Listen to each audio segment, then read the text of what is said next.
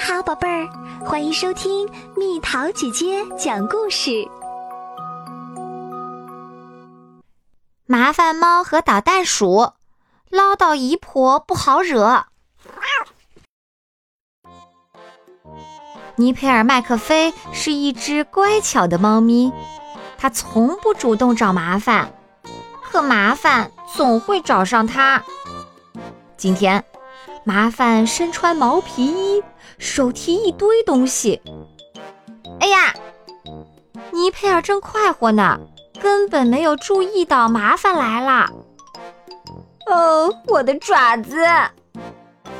住在隔壁公寓的姨婆特维特是尼佩尔妈妈的好朋友。记住我的话，他对麦克菲太太说：“这只猫咪不会有好结果的。”可怜的麦克菲太太绝望了。为什么？哦，为什么你就不能像哥哥蒙蒂一些呢？他问。尼佩尔翻了翻大白眼儿，他又不是蒙蒂哥哥的粉丝。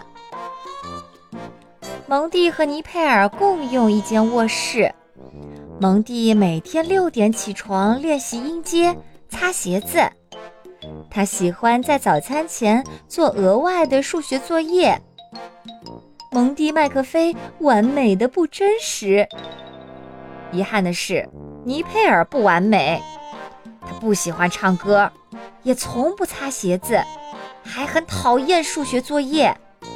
他喜欢和朋友威尔利尔在街上玩儿。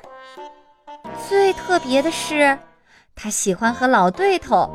地下室老鼠打架，可好日子快到头了，因为麦克菲太太有个计划。从此，尼佩尔很难被麻烦找到，因为他要忙着唱歌。你可以和蒙蒂哥哥一起去教堂唱诗班。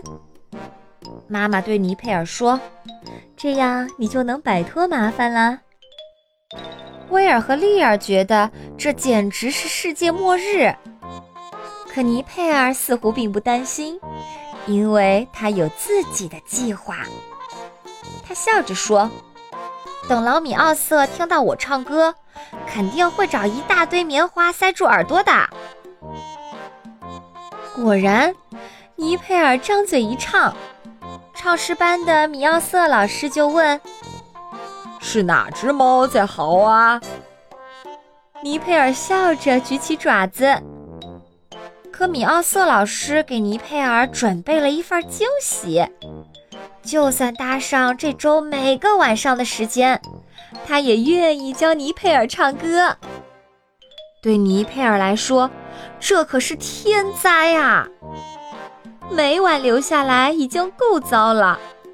可看到那些地下室老鼠嘲笑他，更是雪上加霜。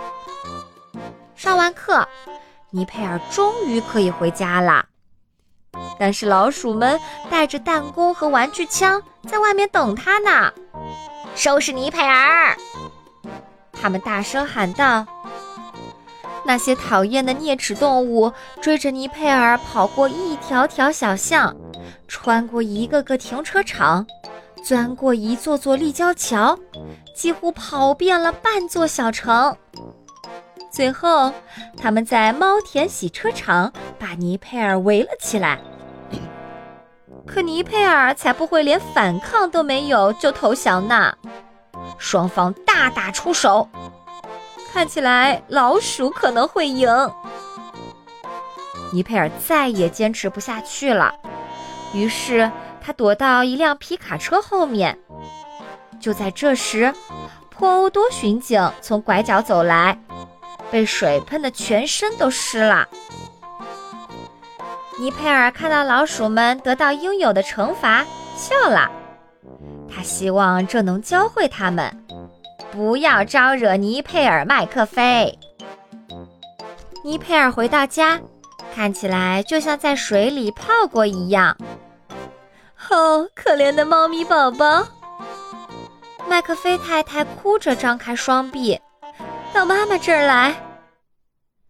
尼佩尔被直接抱上了床，他捧着热蜂蜜牛奶，抱着一个暖烘烘的热水袋，而哥哥蒙蒂不得不照顾他。第二天，尼佩尔很难受，完全说不出话来，根本没法去上学。从今天开始，不许将我的小猫咪宝宝留到那么晚了。麦克菲太太疼惜地说：“唱诗班的练习也不去了。”尼佩尔居然非常失望。再来点小猫泡芙吧。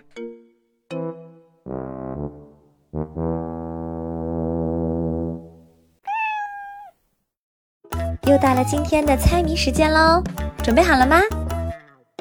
圆圆的脸蛋儿慢慢瘦下来后，又慢慢胖回圆圆的脸蛋儿，猜猜到底是什么？好了，宝贝儿，故事讲完啦。你可以在公众号搜索“蜜桃姐姐”，或者在微信里搜索“蜜桃五八五”，找到告诉我你想听的故事哦。